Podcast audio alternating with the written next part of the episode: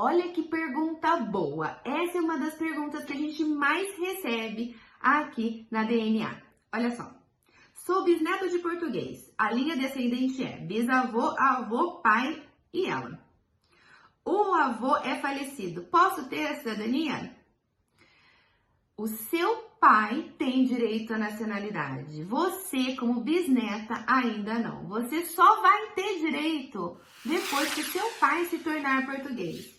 Como seu avô já é falecido, tá pulando uma geração, então vai pedir direto pro seu pai, que é neto de português. O prazo processual é mais ou menos de dois anos e depois que o seu pai se tornar português, daí sim você vai ter direito à nacionalidade portuguesa.